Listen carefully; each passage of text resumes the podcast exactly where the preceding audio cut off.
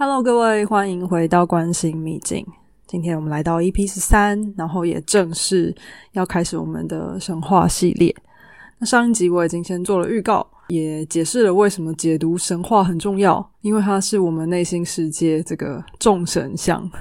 然后呃，如果我们理解我们内心的这些呃神们怎么样去应对，我们也会比较知道我们该怎么该怎么利用他们和控制他们，来为我们达成我们要做的呃事情和我们的愿望。OK，呃，上回我也先预告啦，就是我的顺序会从最老的讲往前讲。那所以这第一颗星，呃，我便要讲的是天王星。那在开始前，我也要说，天王星啊，它是所谓三王星，天海冥三王星的其一。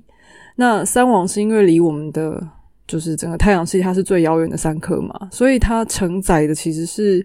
比较具有时代意义的事情。那为什么会这样呢？因为，嗯，每一次每一次天王星经过，不管是你用宫位来看，或是用度数来看，因为都是大概三十度嘛，它需要的转换时间大约是七年。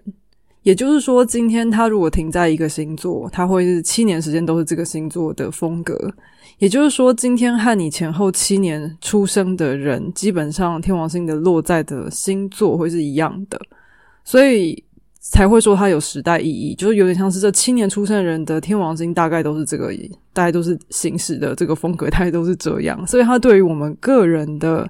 行为模式的影响，在本命盘里面不算太大。那大的反而是什么呢？反而是他跟其他的众神的互动，以及他所落在的宫位，就是说他上演的位置。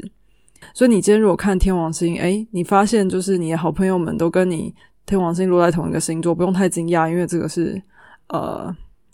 天文学的这个事实。OK，好，那我们从天文学开始来讲，因为。天王星这颗星很妙，就是连它的被发现都是一件很不平常的事情。它是在一七八一年被发现的，但你知道吗？它其实不是被正规的天文学家发现的，它其实是被一个正职是音乐家、业余才是天文学家的一个人，叫做 Frederick 呃 William Herschel 发现的。然后这个人呢，他其实是一个德国汉诺威出生的人，但是他中间就是过到一半的时候就有机会搬到英国去，然后呃搬到英国之后呢，他就甚至就是就住下来定居下来了，然后还把自己的名字改成就是英文，所以他其实是有德文的名字和英文的名字的。然后呢，他早期是以就是音乐家为正职。但是在他嗯搬到英国之后呢，他对于天文的兴趣是哇与日俱增啊，甚至他后来就是呃在天文学界上其实有不少很重要的贡献，因为他发现了很多星，他也甚至发现了几颗就是呃土星环上的那些卫星，然后同时啊，就是他。呃，也有很多自制的望远镜，所以他是第一个就是利用望远镜观测到天文天王星这颗星的人。然后，甚至他到后期的时候，还帮助就是英国成立了就是伦敦天文学会。然后，所以有各种不同的贡献。有没有觉得就是这本身故事就非常有意思哦？这个人呃，发现天王星的人，他发现的契机、时间等等，就是都不太一般呐。然后，如果我们看天王星这颗星本人的话，它是唯一一个躺着转的、躺着自转的星，所以它的那个转轴很妙，就是在在太阳系里面，它整个整个就是跟大家不一样这样子。然后，它也是唯一一个呃是用希腊神话来命名的星，其他的星都是用罗马的名字，不是用希腊的名字。呃，举个例子好了，像。像火星，火星的希腊希腊文是 Ares 嘛，然后嗯，那个罗马是 Mars，但是现在我们会叫它 Mars，嗯，反而 Ares 是希腊神的名字，但是 Uranus 就真的就是希腊名字直接用了，就没有没有转到就是没有转到罗马去。然后还有一个天文学的知识是这样，就是天王星距离太阳的距离是土星距离太阳的两倍远。也就是说，当我们发现天王星，然后把它定义成太阳系以内之后，就整个太阳系的尺寸突然间扩张两倍，所以也是又是一个不按牌理出牌的，嗯的的形象，对吧？然后，所以他一切就是都不太违，都都蛮违反定律的。所以刚刚讲他躺着转，躺着转的这件事情，就是也很神秘啊，就也让天文界困扰了很久。想说为什么这颗星长得这么奇怪？就是为什么它呃运作的方式都跟大家不一样？然后嗯，最后比如说他发现被发现的时间点就是一七八一年，其实也当时的世界也蛮动荡的，就是有各种改革，比如说美国独立战争在当年其实也有蛮多的。呃，发起和结束，如果大家可以查一下 wiki 的话，就那一年其实重点事件都跟美国独立战争有关。然后法国大革命也是在那附近，然后甚至在这件事情结束之后，就是迎接了工业革命。那我们都知道，这段时间其实迎来了整个人类生活的大改变，因为不管是科学啊、各种技术啊、通讯，都有很大的突破。所以我们在那个时候开始，几乎是翻新页的，就是重新的去改写，就是人类的生活。那我们总结一下，你会发现这颗星本人呢，就即便我们不带有任何情绪，你都会发现它是一个 rule breaker 啊，它就跟大家都不一样。他也不在乎大家长怎样，然后传统是如何，规则是如何，在他眼中都不是很重要。你就发现，哎，这所有的我在我刚刚讲的绝大多数都还没有进入神话的部分，都只是科学的呃事实，它就已经是一个很不一样的存在了。所以就更不要说，我们来看看他在呃神话里头的故事是怎么样一个形象吧。然后，呃，他的。他的这个人物呢，叫做乌拉诺斯。其实这个角色在神话里面的记载啊，就是通常就是第一章，有点像开呃盘古开天，然后就就那样了，就没有太多的细节的篇幅。呃，然后因为当时也没有什么太多人物，所以他的故事其实并没有很复杂哦。那呃，我就简单来娓娓道来。就万物在还没有出现的时候。就是世界就是一片荒芜嘛，所以呃，如果大家记得那个字 chaos，就是所以也有人直接翻 chaos 翻卡厄斯，但是 chaos 就是在英文里面就是混沌的意思嘛，就是一团乱一团这样。那首先呢，就是出现的，就是就是，然后当时也没有办法什么什么什么夫妻生小孩无法，所以这个这个 chaos 在一一片混沌当中，就是首先出生的是盖亚。那盖亚就是大地之母嘛，就是大地，然后还有黑暗，黑暗之神，黑夜之神。那这是世界最初的样子。那下一步呢？这个大地女神就凭借她自己的神力，她在创造了两个小孩，一个是天空，就是乌拉诺斯，就是我们今天的主角；另外一个人是大海，蓬托斯。然后同时，我刚刚说黑暗和黑夜嘛，他们也分别就是生出了光明和白昼女神，所以是在这个最初的这个划分之后呢，才有天空、大地、白昼、黑夜就是的分野。然后这个乌拉诺斯啊，他是天空嘛，然后呃，他到后来呢，又因为他是他是盖亚生的，可是他后来又成了盖亚的丈夫。然后这个天空呢，拥抱着大地，然后像这个。蛋白蛋黄这样子粘在一起，然后他们生了十二个小孩。那这个是第一代的泰坦神，然后这十二个小孩里面有六男六女。然后，嗯，这是一个世界，几乎是象征这个世界的一个开始这样子。但是除了这十二个比较正常的小孩之外，他们又生了两对三胞胎，然后这两对三胞胎就是所有问题的根源了。因为这三胞胎分别是三个独眼巨人，然后他们他们也象征就是雷鸣、闪电、闪光等等，然后还有三个白臂巨人，然后这白臂巨人很可怕，就是他们基本上看起来就像怪物，因为他们每个人都有五十个脑袋和一百只手。那乌拉诺斯呢？你想想看，他是天神，他是掌管全部，还是天空？对，天空包着大地啊，所以他其实是想要是这个王啊。所以他不能够接受自己呢，竟然创造了这些他自己都不喜欢的怪物，所以他看到这些怪物就很生自己的气，然后呢就把他们都塞回到就是盖亚的肚子里面，然后呢又把盖亚囚禁起来，然后所以基本上他就是不想让这些他不喜欢的生命去有机会去展现。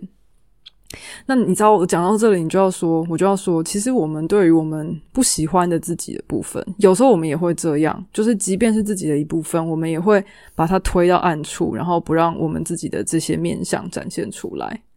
那当我们自己呀，就是这颗心目中的这颗天王星，这个乌拉诺斯，常常对自己的创造是有很高期待的。所以，当今天这个乌拉诺斯的纯种能量，他想要创新，想要很厉害，想要很很 stunning，很闪亮的时候，他如果没有办法达到他心目中的期待，他又很容易失望。然后很容易失望呢，就会又会很容易想要把它摧毁。但我们刚刚发现，就是天王星他很擅长创造，他其实也很会摧毁，因为他的他天生的能量就是很擅长，就是摧毁、爆破，然后重新开始这样子。所以，呃，我要说，在你的盘上面，如果天王星的力量啊是比较强势的，或者是比较被强调的，有时候我们会常常会留下一些没有办法完成的计划，就是因为我们开始做之后，就是。厉害的计划开始做之后，突然做到一半开始觉得不够满意的时候，我们就会很生气，然后就把它藏起来了。所以这是天王星的一个特质。好，然后我们回到故事里面，就是盖亚呢，这个妈妈呢被就是小孩子被塞回她肚子里面啊，她当然很痛苦嘛。那痛苦呢，又又不知道怎么办，因为你想想看，这个巨人被塞回肚子里面，就是肯定也是在他的肚子里面，就是疯狂的在那边就是敲锣打鼓嘛。所以呢，这时候盖亚就去找他这一这十二个儿女，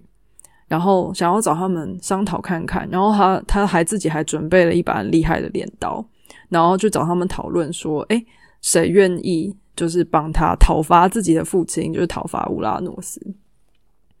然后这时候只有这个年纪最小的泰坦神克罗诺斯。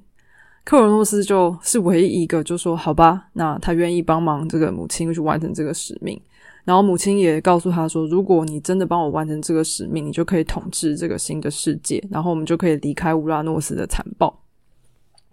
好，那克尔诺斯呢？其实他的形象也很有趣，他其实是一个很沉默，然后但是很聪明的孩子，就是所以他其实是很很。非常严严格的，就是他的形象其实是蛮严格的一个人。然后他后来就跟妈妈，就是呃，当然就是制造机会啊，然后就用妈妈给的这把镰刀，就是亲手阉割了父亲的生殖器，然后把他父亲杀掉。但是当他做这件事情的时候，在呃，在乌拉诺斯死之前呢，他给了克罗诺斯一个诅咒，他诅咒说他的未来也将会被他自己的儿子毁灭。嗯，那这个这个诅咒呢，当然当然就是深刻的影响了接下来的故事。但我们等到呃克罗诺斯的时候，我们再来讲。好，那他但当他当乌拉诺斯被阉割之后，在在占星学以及我们该理解的是什么事情呢？也就是说，今天我们内心里面那个想要创造、想要爆破的那个力量，被土星，也就是克罗诺斯抹杀了。因为呃，我们的我们内心都有一股创造冲动的潜能，但是土星呢，就是克罗诺斯呢，就是当他当他出现的时候呢，他就会开始用各式各样的现实去呃产生阻力。那我们每一个人的内心其实也都有这一对父子哦，就是当我们的天王星，也就是乌拉诺斯，想要创造新的东西，想要努力的往前冲，不管的时候，这个克罗诺斯就会冒出来，然后他的阻力其实。可以用各种形式产生，可能是内在的恐惧，也可能是外在的事件，可能是身体的不适，或者是一些责任感和承诺，所以你不能够这么不顾一切往前冲。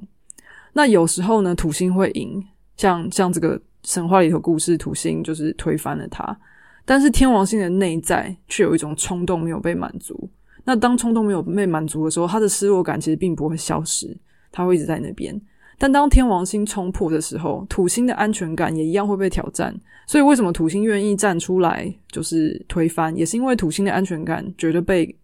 挑战了嘛？好，那嗯，再回到故事，就是当这个乌拉诺斯被阉割之后，他的血水和精液创造出了一些活物。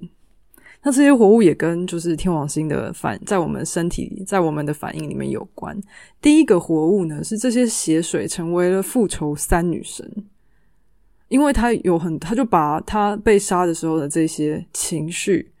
呃产生出来一些东西。那我们当然也不难想象，当我们的这些冲动被阻止的时候，我们就会有一些情绪。那这些情绪可能是抱怨，可能是愤怒，他无处发泄。所以，这个复仇三女神的出现，其实也就是为我们的呃这种情绪开始有了一个起始。那另外一部分呢，是他的精液，他的精液被丢，就等于是在在他的这个镰刀砍下去的时候，其实被丢到海里。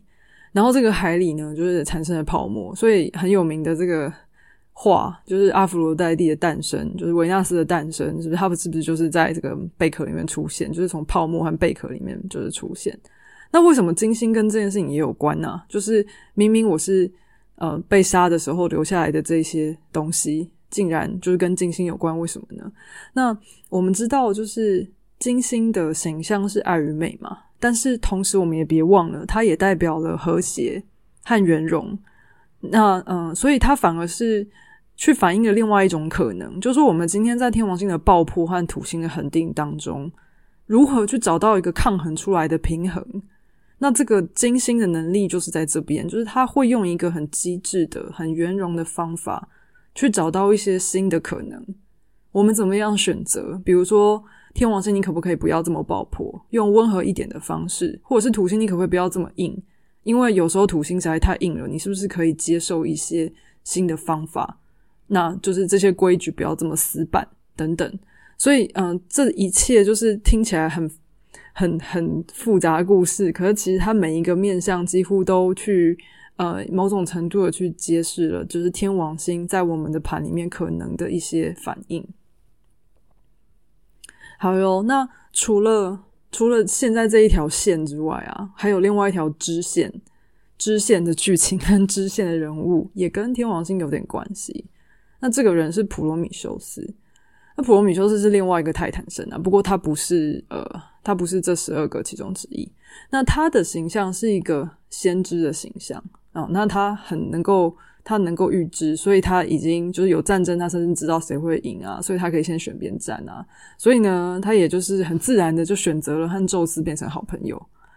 不过呢，就是这那这中间很多的故事，我就先略过。但是他的他的问题是什么，或者是他和我们的关联是什么呢？就是因为他他已经太知道这些事情了。但你知道，当我们了解我们的人生之后，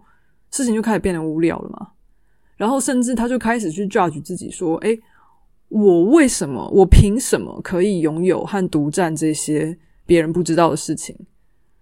那他开始觉得这件事情不公平。好，然后呃，尤其是在就是他和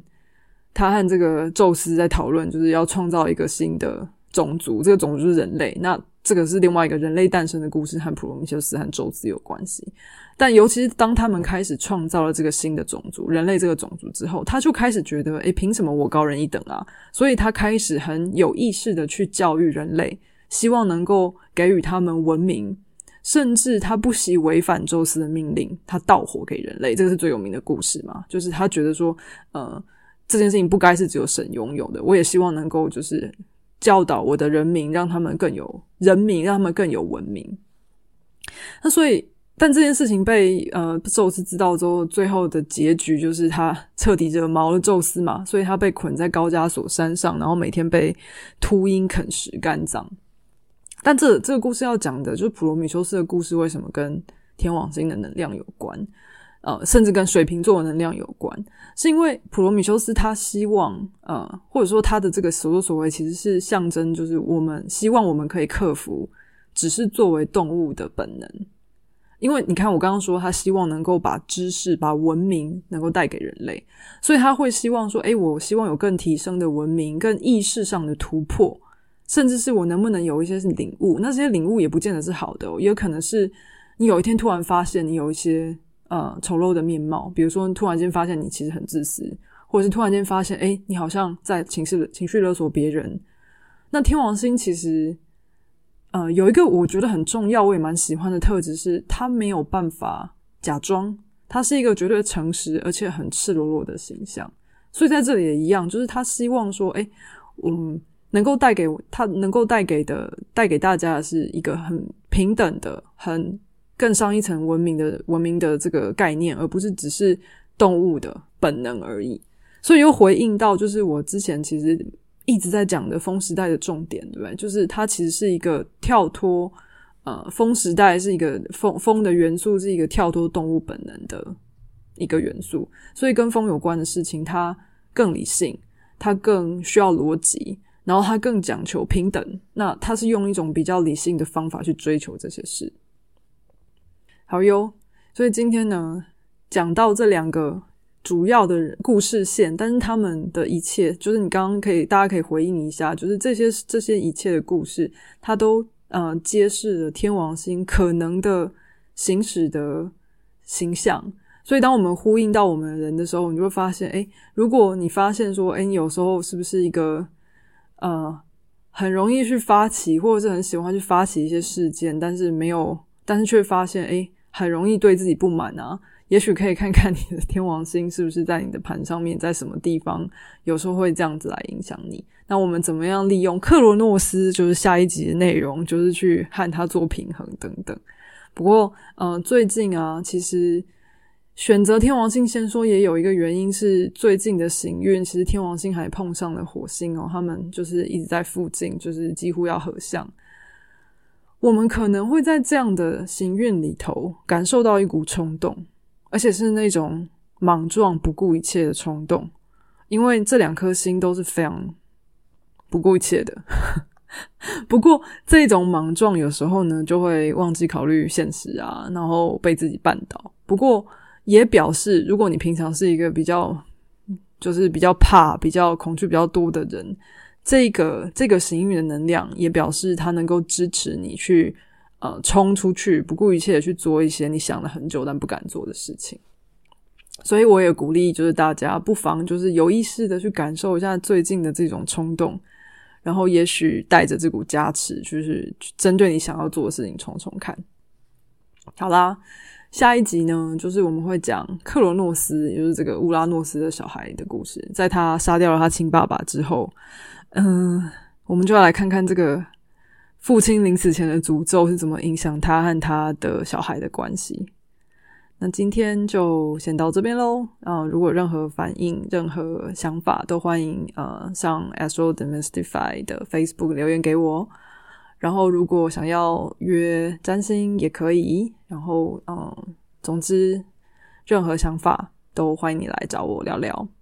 那今天就先这样喽，期待下次见，拜拜。